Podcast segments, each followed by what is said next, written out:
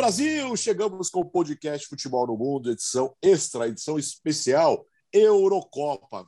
Está terminando. Já tivemos as, as quartas de final, conhecemos os semifinalistas com grandes jogos. Leonardo Bertozzi, tudo bem, Léo? Tudo bem, Alex. Um abraço para você, para o Biratã, para o Gustavo, para o nosso fã do esporte que nos ouve, nos dá grande audiência. É a é a nossa penúltima edição extra, né? Porque aí, para fazer o balanção da Euro, a gente vai fazer na edição semanal mesmo na outra segunda. Então, a gente tem hoje, aí quarta-feira, a gente vai fazer um. Já falar muito da final, dos vencedores. Itália e Espanha, para variar, tem que ter Itália e Espanha na Euro, desde 2008. Vai ter na Nations também ainda esse ano, então eles estão sempre se encontrando em jogos decisivos. E Inglaterra e Dinamarca. Curiosamente, a Inglaterra é a única não campeã europeia entre as quatro. A Dinamarca chega à sua primeira semifinal desde que foi campeã naquele épico verão de 92. Aliás, vejam o filme que é muito bacana também. Ô, Bira, tudo bem, Bira? Opa, é, tudo bem, Alex? Tudo bem, Gustavo, Bertozzi?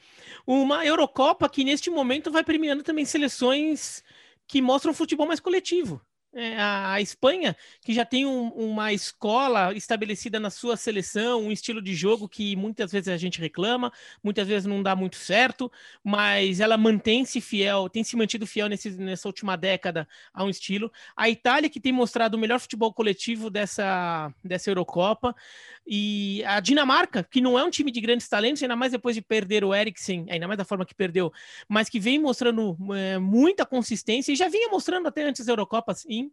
E a Inglaterra que, que finalmente vai conseguir que finalmente, porque depois de tantos e tantos anos a Inglaterra sonhando com isso, um time que parece consistente como um todo e não só um, um grupo de bons jogadores. Então, o futebol coletivo vai se, se, sobressaindo nessa Eurocopa e não um futebol de seleções que a gente até vê às vezes dá muito certo, mas nesse caso não de alguns bons jogadores decidindo jogos. É, é o coletivo que tem feito a diferença neste momento. É, temos um convidado especial hoje, né, Léo? Convidado especial, direto da estrada. Oh, Gustavo Hoffman on the road hoje. Pois é. Tudo bem, companheiros? Bom, bom dia, boa tarde, boa noite para quem está nos ouvindo. Já peço desculpas ao fã de esportes pela qualidade do áudio, não é a mesma de quando estou gravando é, em casa, porque estou no carro saindo de Goiânia, a caminho de Brasília, na cobertura da seleção argentina. Até legal, o pessoal sempre gosta de bastidores, né? Eu tô aqui na cobertura da seleção argentina na Copa América pela ESPN. É, ontem, né, hoje é domingo, do, no sábado teve o jogo da Argentina, classificação. A gente não pode definir o nosso destino antes da classificação, porque a Argentina podia ser eliminada também. Então, acabou o jogo, já a gente já começa a entrar em contato com a produção da ESPN para definir e tal, como é que vai fazer. Voo direto de, de Goiânia para Brasília, tinha sete da manhã. Eu cheguei no hotel às duas da manhã, né? Então não tinha condição. Aí os outros voos tudo com conexão e, pô, a gente está pertinho, né? Falou, não, vamos de carro que é mais fácil. Aí já, já estamos saindo aqui de Goiânia. Nessa longa claro, estrada da não, vida. Não, para deixar claro, você não está dirigindo, né? Você não, está não. Com, ao volante com o celular falando, não. né? Quem, ah, tá. quem, está, quem está dirigindo é o André, nosso assistente, e o Luiz Gabriel, cinegrafista, está aqui no carro também. Somos nós três a equipe que cobre a seleção argentina pela ESPN. Eu estou aqui no banco de trás, de boa. Ah, então vamos lá. Léo, o que destacar? Primeiro, nós, nós tivemos jogaço Bélgica 1, Itália 2, Suíça e Espanha, um jogo nervoso, jogo tenso, e no final a, a Espanha, vence... Desculpa, a Espanha venceu nos pênaltis. Essa é uma das semifinais. Ah, a gente já imaginava que Bélgica e Itália seria o grande jogo dessa fase e para mim foi o grande jogo dos últimos tempos do futebol de seleções, né? especialmente o primeiro tempo, jogado em altíssima intensidade, muito disputado, muito bem jogado e e bom, tinha muita gente esperando para minimizar os 31 jogos de invencibilidade da Itália, falando que ela parou na primeira seleção forte que encontrou. Então vão ter que fazer um esforço maior agora, porque são 32 jogos de invencibilidade, 15 vitórias seguidas na Euro, contando eliminatórias e, e, e, fase final. Ou seja, a Itália ganhou todos os jogos desde o início das eliminatórias e jogando um grande futebol. Né? O que o Biratã falou sobre futebol coletivo, é, é, a Itália é o grande exemplo disso hoje. O trabalho do Roberto Mantini é excelente. A Itália encarou a Bélgica, se impôs né? Você poderia desculpar a, a, Itália por, de repente, tentar não dar espaços ao Lukaku, a tentar ser um pouquinho mais cautelosa contra o talento que tem a Bélgica. é, com Kevin De Bruyne em campo, embora no sacrifício ele foi para o jogo, né? Inclusive jogou machucado, é, é, porque era um jogo importante para ele e para e para essa equipe da Bélgica, mas a Itália foi brilhante, brilhante. É um pecado só a, a, a perda do Spinazzola e vamos ter que falar muito sobre o quanto isso impacta o jogo contra a Espanha, já que ele era um dos destaques do torneio mas a Euro que faz o meio-campo da Itália é espetacular. A, a, a, Espanha a gente sempre tratou como o país do meio-campo técnico por excelência, e esse não foge à, regra com Busquets, com Pedro, com Coque, mas a Itália hoje não olha de baixo para cima, né? Com esse meio-campo de Jorginho, Verratti, Barella. O, o Jorginho faz uma Euro que eu acho que eu vejo muito pouca gente falando sobre ela. E acho que da mesma maneira que a gente tem que falar sobre como o meio-campo da Espanha melhorou com o Busquets, a gente tem que falar sobre como o Jorginho é importante. Aliás, ele é um cara que pode terminar tendo vencido uh, é, Champions e Euro como titular fundamental nos dois times. Então, acho que é um cara que pode até passar um pouco subestimado nisso aí. Mas soube segurar o jogo quando necessário, sobre agredir quando necessário. A Bélgica, claro que teve chance, teve bola perdida pelo Lukaku em cima da linha. Mas, assim, a Itália não, não roubou nada de ninguém para estar nessa semifinal, não. Então, a gente está falando de uma seleção que três anos atrás não estava vendo a Copa do Mundo pela televisão, estava em vigésimo lugar no ranking da FIFA. Agora talvez termine entre os, entre os cinco, entre os três primeiros, vai depender do que fizer contra a Espanha, mas no mínimo entre os dez hoje já está. Hoje a Itália deve chegar à Copa do Mundo como cabeça de chave, o que, o que parecia muito impraticável há, há um tempo atrás. Então, só, só aplausos, cara. E, e, e como, como acontece quando quando a Itália tem grandes resultados, me parece um grupo muito coeso, muito amigo, muito um pelo outro. Isso você percebe nos vídeos de bastidores, você percebe dentro de campo, quando o Mantini junta os caras ali depois do jogo e, e os caras estão olhando. Tem uma foto dos caras olhando para ele com uma admiração assim absurda. Então, assim, acho que aconteça o que acontecer, ele é o grande técnico dessa Euro e a, e a Itália é uma das grandes histórias. Claro que todos os quatro aí têm histórias legais para contar mas a ressurreição de uma potência do futebol como a Itália, acho que é uma coisa que não pode passar batida. Eu acho, eu acho importante o que o Bertozzi disse em relação ao futebol, do o que o jogo mostrou, que foi um, um, grandíssimo jogo, em que a Itália realmente se impôs sobre a Bélgica.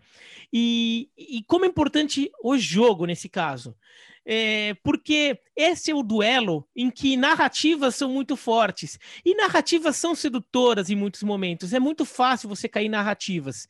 Só que muitas narrativas, no final das contas, elas são, são só você querendo insistir em alguma posição anteriormente tomada e tá querendo dar uma de teimoso às vezes. Por exemplo, é, é, não relativizar a, a, a, vitória da Itália pelo fato de que, ah, mas a Bélgica, no final das contas, será que era tudo isso mesmo? Ah, é a Bélgica, né? No final das contas, de time grande mesmo, só o Brasil perdeu da Bélgica. é, né? É, é, porque tem essa narrativa. Tem, tem a é narrativa de, isso. É ah, mas no isso. final das contas não pegou, não caiu nenhuma camisa, vamos ver. No final das contas, se, se você quiser ser daquele mala que acha que, que se, que se apegar à narrativa da camisa, a Itália vai ser campeã dessa Eurocopa. Porque porque é, quem tem essa defesa da, da, da Bélgica não tem camisa, tudo, talvez ache que a Espanha ainda não tem camisa, foi só uma geração ali. E a Inglaterra também não. Né? E a Dinamarca, óbvio que, a gente, que não. Então a Itália vai ser campeã dessa bagaça, por quê? Só porque tem camisa. Não, vamos ver o jogo. O futebol que a Itália jogou não foi de alto nível. O futebol que a Bélgica tentou jogar para responder não foi de alto nível. Então, pronto. É, sabe? Outras seleções estão jogaram futebol nesse nível, seleções com camisa. A França, que é a melhor seleção do mundo ainda para mim, em relação ao potencial, ao que ela tem, a, ao que ela pode apresentar, jogou um futebol deste nível? Não, não jogou. A França não jogou um futebol do nível que a gente viu de França e Bélgica nesse jogo. A Alemanha jogou? É, talvez que ele jogou contra Portugal, só mas não, mas que foi um jogo meio acidental ali perto do que tem sido os últimos anos da Alemanha. Então vamos parar com esse negócio, né? A Itália ganhou de uma seleção que eu tenho falado isso, é elite da Europa hoje. Não é elite na, na, na, na tradição da camisa, é elite no futebol apresentado. Nos últimos anos tem sido. E daí, ah, então a Bélgica, no final das contas, a geração belga vai sair aí, não vai ganhar nada, que em 2022 vai estar um pouco mais velha ainda, vai ser difícil, tudo não ganhou, como a Hungria de 54 não ganhou, como o Brasil de 82 não ganhou, como a Holanda de 74 não ganhou, e a Bélgica nem se, nem, nem se compara com essa, é uma, é uma seleção muito forte e nem é tão forte quanto essas que eu mencionei. Ô, Biratã, talvez aí, assim... Mas a... não ganha, ah, tem grandes seleções que não ganham, tem grandes gerações, grandes times que não ganham Copas do Mundo, que não ganham Eurocopa. Só, só, só, só para pontuar, assim, a, a, a, Nations, a, a Nations em relação a Euro, ela não tem metade da importância, mas se a Bélgica vai na Itália em outubro e ganha Euro, ainda mais com todo o componente aí de vingança, Pô, é para cara, para Bélgica é legal, cara. Pô, sim, é, sim. É, então, é, é, desculpa interromper, mas assim, ainda, ainda dá para essa geração tirar algo, alguma comemoração de troféu. Claro. Não, e mesmo na Copa de 2022, é. acho que a Bélgica ainda vai estar tá, assim no finalzinho, vai dessa geração, uhum. último suspiro, mas ainda com condição de, de brigar, pelo menos é. avaliando deste momento para lá. De repente é, é acontecem coisas até lá, né? Mais lesão ou alguns jogadores, o azar recupera o jogo dele por exemplo, então pode até acontecer alguma coisa, mas em teoria a gente até ver a Bélgica caindo um pouquinho, mas ainda com condição de brigar em 2022. Exato, eu acho que assim, é, é, não se deve de maneira alguma descartar a Bélgica para a Copa do Mundo de 2022. É, a Itália, como vocês disseram, e eu estou plenamente de acordo, volta a ser uma das favoritas, joga um futebol de altíssimo nível, para mim é o melhor time dessa Eurocopa. Em relação à Bélgica, é, a Bélgica está no bolo a Bélgica continua entre as melhores seleções do mundo, é, é, pensando em 2022, assim como a França. A França caiu nas oitavas, ué. por isso ela vai ser descartada? Não vai. Então, assim, a Bélgica tem problemas na defesa, ela tem três zagueiros que já estão mais velhinhos, segue com problemas nas laterais, e esse até teve uma matéria no Atlético, né, que, que explicando um pouquinho todo o contexto dessa, dessa geração belga, como a gente convencionou a falar, o, o, problema nas laterais ele vem desde o início, né? Desde o início de todo o trabalho, de toda, de toda essa geração, as laterais foram um problema para a Bélgica, mas para mim, para 2022, ela continua entre as melhores seleções. E eu insisto na ideia de que o futebol de seleções hoje é muito competitivo e muito equilibrado. Demais. A gente está vendo na Copa América, a gente está vendo isso na Euro. A gente vai falar mais da Dinamarca. A Dinamarca, por exemplo, para mim, é o caso que a gente explicou na edição extra passada de seleções que não têm grandes talentos individuais, grandes estrelas, mas tem uma força coletiva porque todos os seus atletas atuam nas principais ligas europeias. Então, o nível de jogo hoje é alto e muito equilibrado. Vamos, aliás, o, o, o Léo, Estava hum. um a um. Na hora que foi para os pênaltis, aquele primeiro pênalti que o Busquets perdeu, mas deu um aperto. É, então. Nossa, sabe, sabe que quando você olha, fala, não pode ser com ele, já justamente com ele, né? Ia ser um pecado, né? Agora, Alex, a, a, a, Espanha chega a mais uma semifinal, e, mas desde, desde o título de 2012 ela, ela vinha acumulando decepções, né? Fase de grupos na Copa, oitavas na Euro e na Copa. Então a Espanha estava devendo de novo uma grande participação num torneio desde aquela geração dourada e conseguiu crescer dentro do torneio. É verdade que se perde para a Suíça nos pênaltis ia se discutir muito, especialmente como esse time voltou até aquele problema de criar muito não finalizar as jogadas. Dessa vez foi o Gerard Moreno quem perdeu uma grande chance. Então é curioso, porque assim, a Espanha tem um time indiscutivelmente bom tecnicamente. Eu citei agora há pouco o meio-campo com, com Busquets, Pedro e Coque, mas no geral é um time muito, muito forte tecnicamente.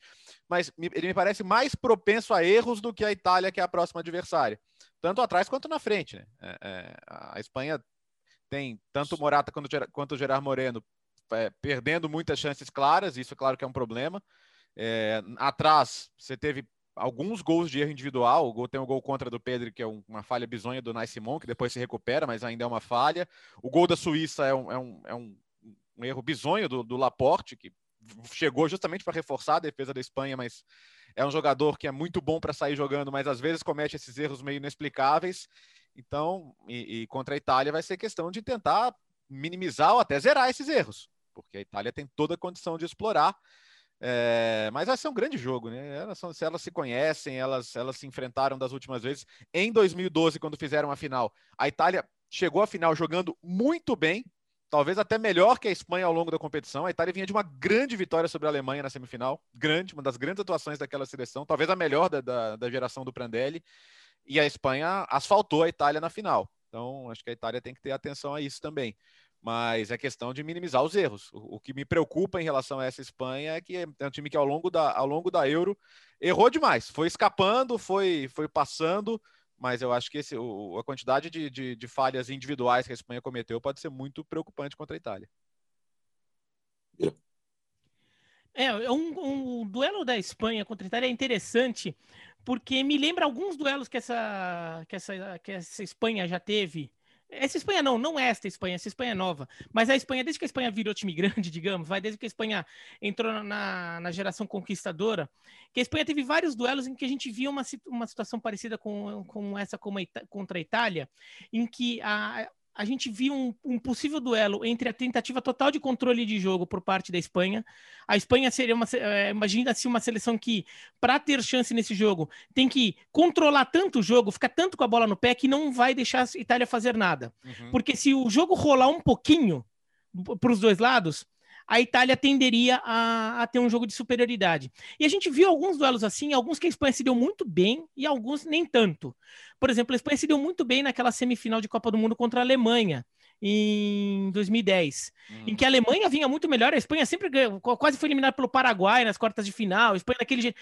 Naquela semifinal, a Espanha não deixou a Alemanha jogar. A Espanha matou o jogo no meio de campo e só deu Espanha, ganhou por 1 a 0 aquele gol de cabeça do Puyol, mas foi muito justo. E teve, por exemplo, Espanha e Holanda na Copa de 2014, que a Espanha até sai na frente, tentando controlar o jogo. No que sai o primeiro gol da Holanda, vira um, um salseiro ali na defesa da Espanha e vira 5 a 1 para Holanda. Então, acho que esse jogo. Não tô, não tô falando que a Itália vai ganhar de 5 a 1 né? Mas assim, é um jogo em que a gente vai ver o duelo entre a tentativa de controle do jogo por parte da Espanha, tentar controlar completamente para não deixar a Itália jogar. E a tentativa da Itália de tentar de tirar esse controle, o mínimo que seja, da Espanha, porque é, no que a Espanha perdeu a, a, mão do jogo em algum momento, a Itália pode criar muita coisa. Porque a Itália também é um time que marca alto, também é um time que busca controle, mas é um time muito mais rápido.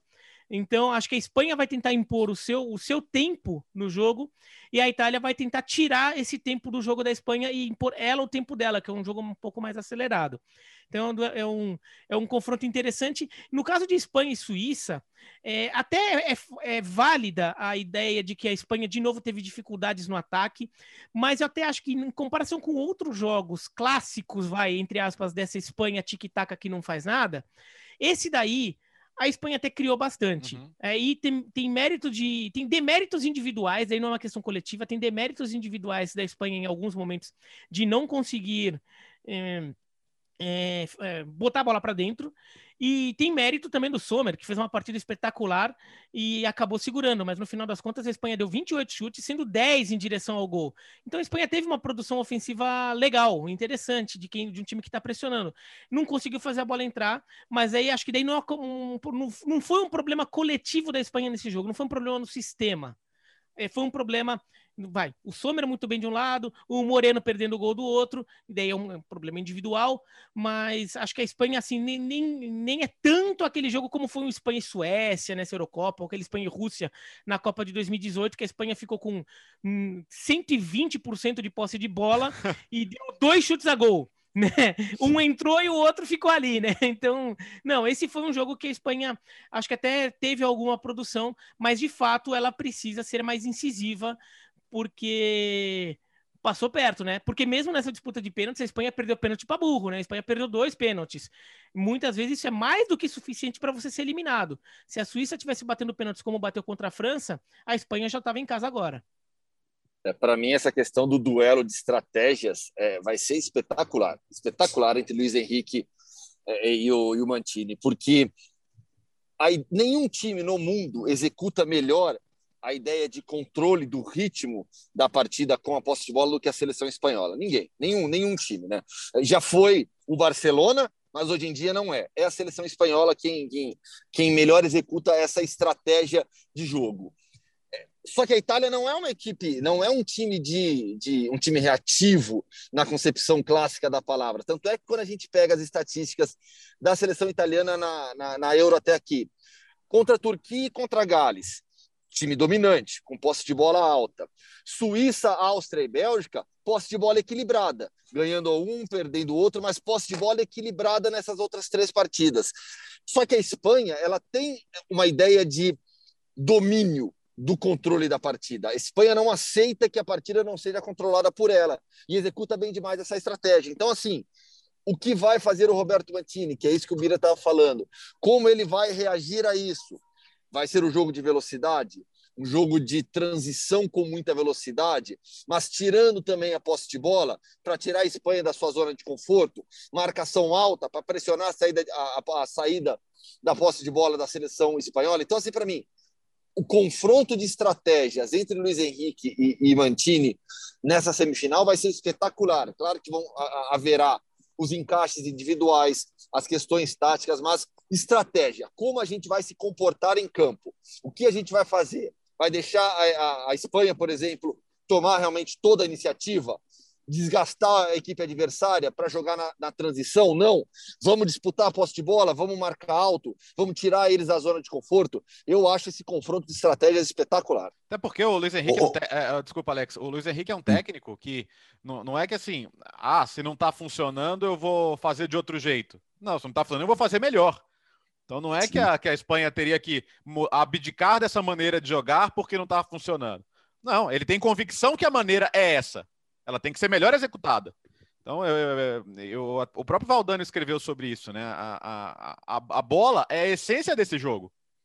E foi assim que a Espanha conquistou tudo que conquistou. E não é porque às vezes não dá certo que está errado. Né? Então eu acho, eu, eu também acho que a Espanha vai, vai tentar fazer o seu jogo e impor o seu jogo, e até por isso vai, ter tão vai ser tão interessante.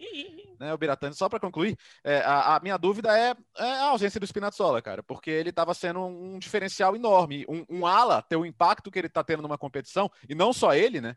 Mas é, não sei, o, o, Emerson jogou pouco na temporada, embora ele renda até melhor na seleção às vezes do que no Chelsea, é, pode ser um problema. Não, eu só queria pontuar que, além de tudo, é o confronto, já nesse confronto tático aí entre Espanha e Itália, é o confronto dos dois técnicos de seleção com mais currículo no futebol mundial de hoje. É o Luiz Henrique, que já ganhou Champions League pelo Barcelona, contra o Mantini, que já foi campeão do campeonato italiano, do campeonato inglês. É, a gente falando né, que o Mantini talvez seja o melhor técnico de seleções no momento no mundo, e o Luiz Henrique talvez seja o único o concorrente neste momento que a gente está gravando, porque Hansi Flick ainda não assumiu a Alemanha, Hansi Flick tem um pouco menos de currículo, porque é uma carreira de clubes muito curta, mas ganhou muito, já ganhou o prêmio de melhor técnico do, do ano, tudo. E, sei lá, né? Vai que o Zidane aparece também é. na França, mais hora, menos hora. Mas por enquanto ainda não.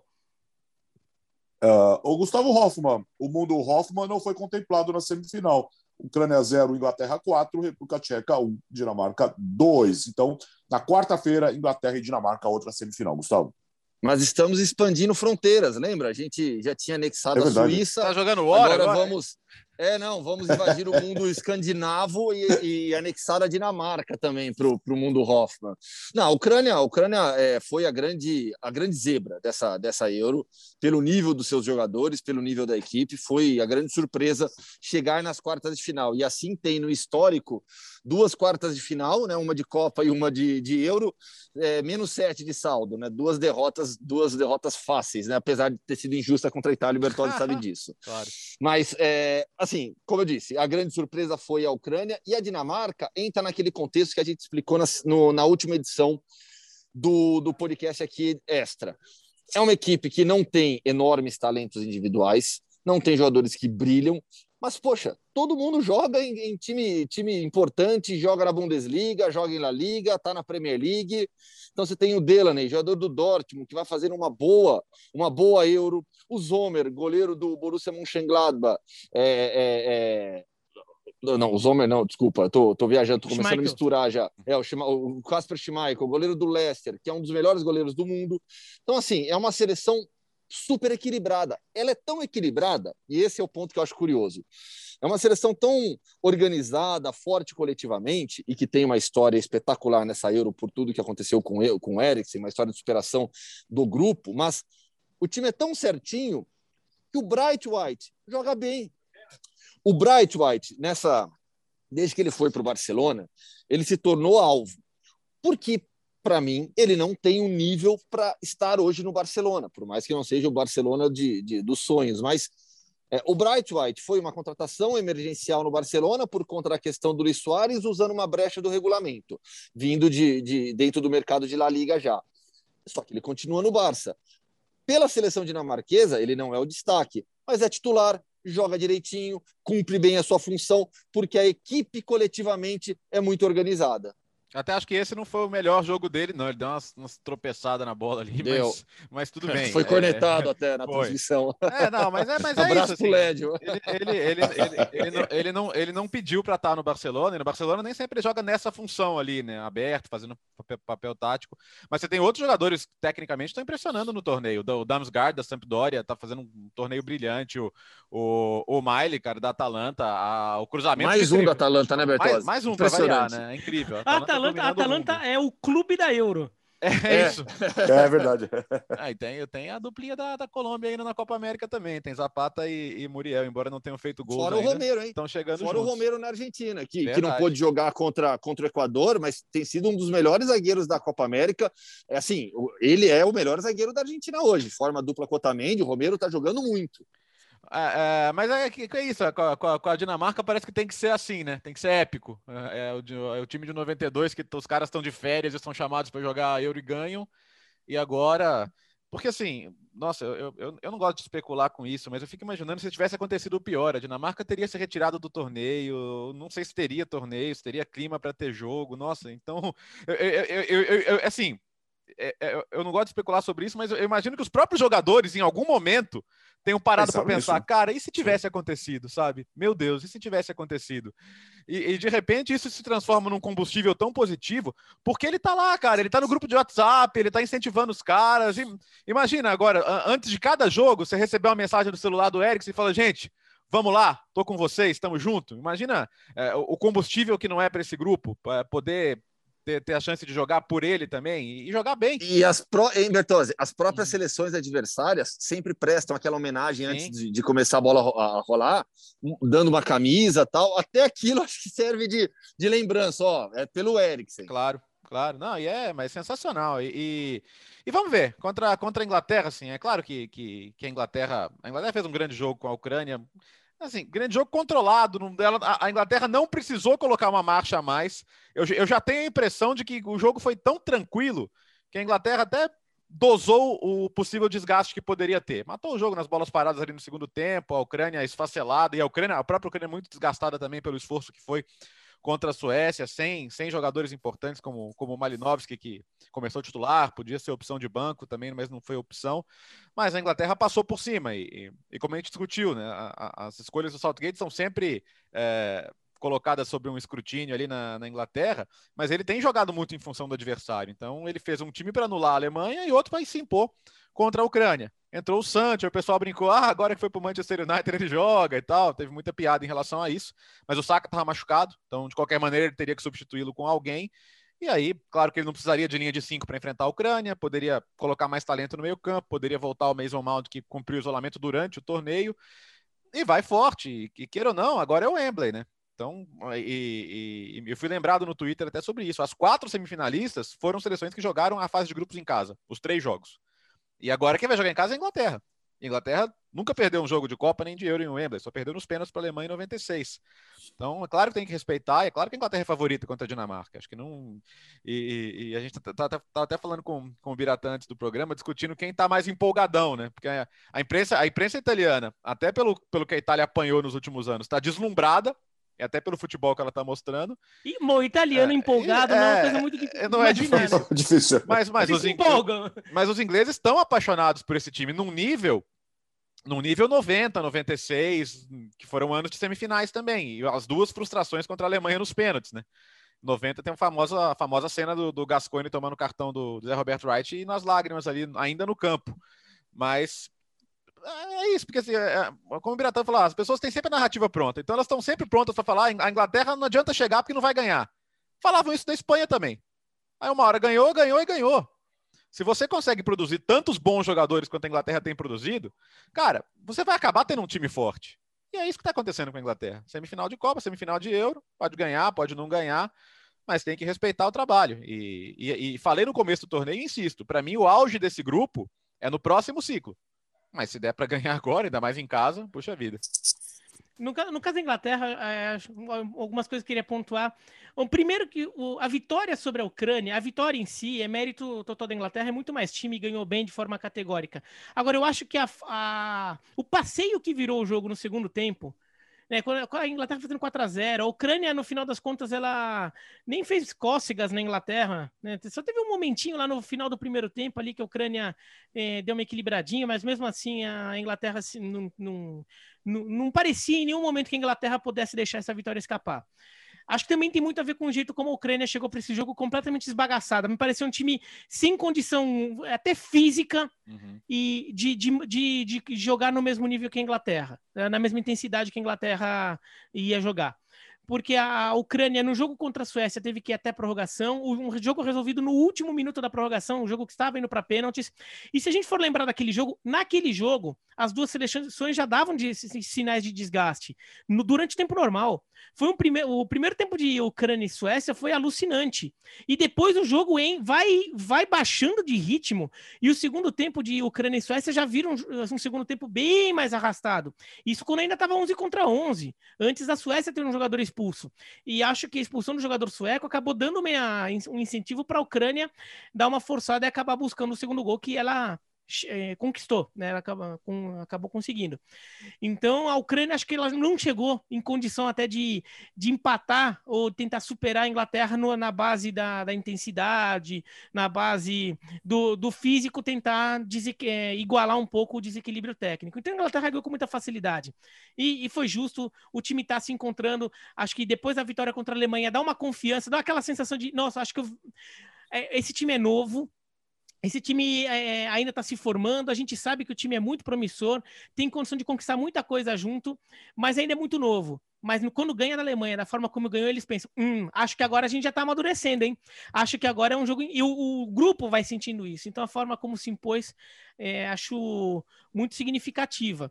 Outra coisa que, que achei importante na Inglaterra é o Sterling, que é um cara que eu até cornetei muito na primeira fase da Eurocopa, porque segura muita bola e de fato ele segura. Mas acho que a Inglaterra começou a aprender a usar essa característica dele em seu favor. Uhum. Porque ele realmente segura muita bola mas isso começou a virar uma arma até. O primeiro gol da Inglaterra tem muito disso. O Sterling pega a bola, ele fica segurando, e acho que até o adversário pensa nisso. Então todo mundo vai cercar o Sterling porque pensa, talvez ele vai se perder nisso. Ele vai se perder nas tentativas inócuas de ficar driblando. E não, ele chega, ele aproveita que, que, que a Ucrânia vai atacá-lo na marcação, e daí ele, tum, dá um passezinho pro, pro Kane que fica desmarcado né, é, nesse movimento da defesa da Ucrânia. É, o Sterling tem jogado muito bem agora e tem sido um jogador que tem feito diferença. Eu cornetei muito ele, mas no final das contas, essa, esse mata-mata da Euro que o Sterling tem feito é, é muito bom e, e merece elogios. E a Inglaterra vai achando o seu jogo. Um jogo contra a Dinamarca vai ser interessante, porque a Dinamarca é coletivamente muito sólida. Então é um jogo que vai ser difícil para a Inglaterra. Eu não imagino a Inglaterra é, vencendo com tanta facilidade. Talvez seja até mais difícil que foi o jogo contra a Alemanha. Não que a Dinamarca seja melhor que a Alemanha, mas acho que a Dinamarca é mais capaz de se armar de forma a, a, é, a fazer um jogo duro para a Inglaterra do que a Alemanha, que tenta ir para o jogo contra a, Alemanha, é, contra a Inglaterra, tentou ir para o jogo e acabou perdendo. Então é, é uma semifinal bastante interessante. E só uma última coisa sobre o Dinamarca e Tchequia. Duas coisas, aliás. Primeiro que o Barak foi eliminado, então o Verona está fora da Eurocopa, é uma, uma notícia importante. Era o último jogador do Verona que estava vivo na Eurocopa, eram dois, o Davidovic da, da Polônia e o Barak. O Barak foi eliminado, a, o Verona está fora da Eurocopa, mas o Verona durou um dia mais na Eurocopa que o Real Madrid, tá bom? Tá bom? Okay. Real Madrid foi eliminado Meu com a Deus. Bélgica. Real Madrid ah. foi eliminado com a Bélgica, com o azar sendo eliminado. Já que não tem ninguém na Espanha.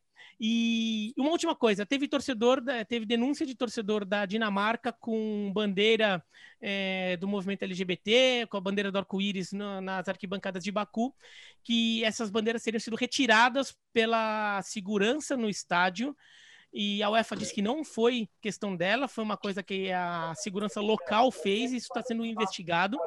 E no final das, a UEFA diz que não é bem assim, bababá, mas vamos ver o que está acontecendo. Mas a, a UEFA, no final das contas, é, ela tem parte da culpa sim, mesmo que ela não tenha tido ativamente culpa nisso, mas quando ela ficou dando trela para certos governos, para é, países que têm certas atitudes com, com o movimento LGBT, ela, no final das contas, ela autoriza esse tipo de coisa a acontecer. E o Beratã, por to... ó, ó, afirmo com a experiência que eu tenho de cobertura de Copa do Mundo e agora Copa América. Nada que acontece dentro de um estádio, e aí em relação à UEFA, é, porque é mesmo um formato de FIFA, nada que acontece no estádio não é sob, sob as ordens da entidade ô, ô, do Gustavo, eles, tanto, nada. Que, tanto que quando aconteceu na, na fanzone em Budapeste, eles falaram, não, mas a gente cuida do estádio. Foi isso que eles falaram. Não. É, é. Velho, então, mesmo, meu, então é... mesmo, que, mesmo que, mesmo que é. eles não tenham ativamente mandado, eles no mínimo autorizaram, eles no mínimo deixaram rolar. Sim. Né? O, o Biratã, Mas assim, dizer brinco, que eles não sabiam o que estava acontecendo e que aconteceu imagina, foi um acidente. Imagina, imagina, lógico que não.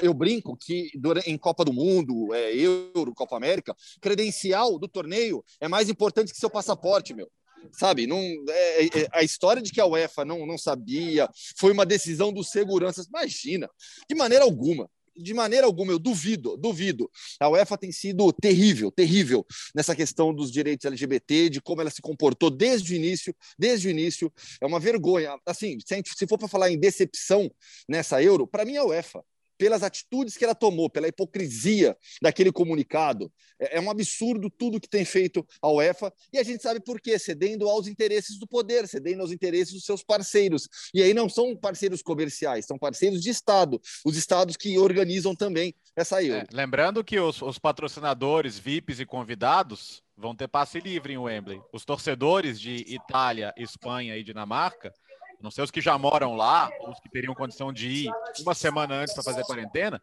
não podem ir para a final.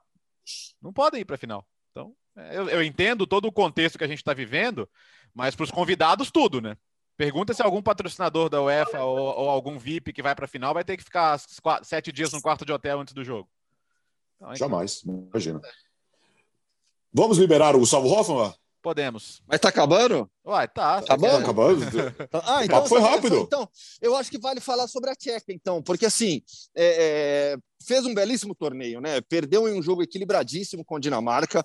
A Dinamarca começou melhor, pressionou, fez, fez, abriu a vantagem, mas depois a, a Tcheca ela se impôs também, conseguiu fazer o seu jogo.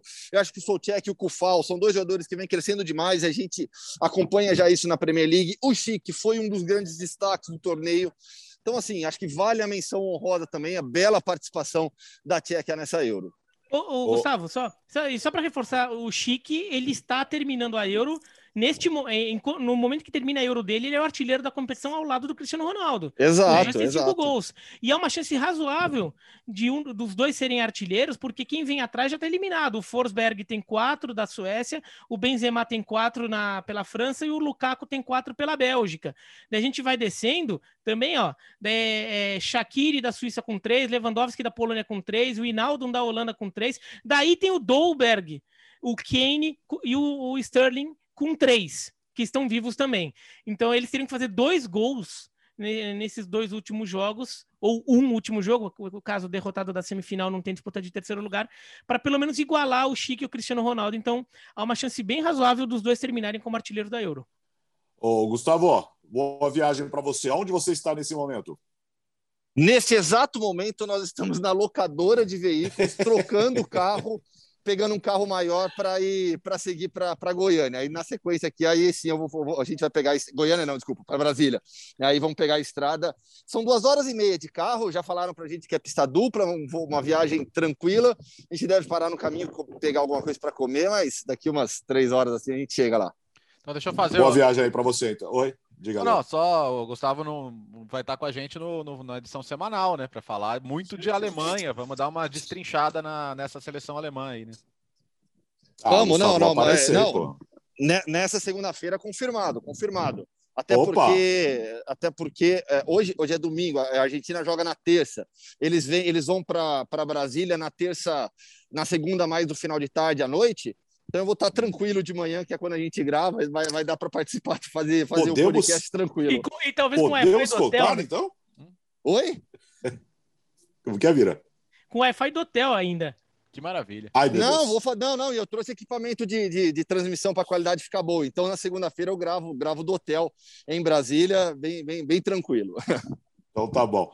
Valeu, Gustavo. Bom trabalho para você edição extra do oh, podcast e, de futebol. Valeu. E, e, e, olha só, né? Olha aqui, eu estava até falando com, com o Bertozzi antes da gente começar a gravar.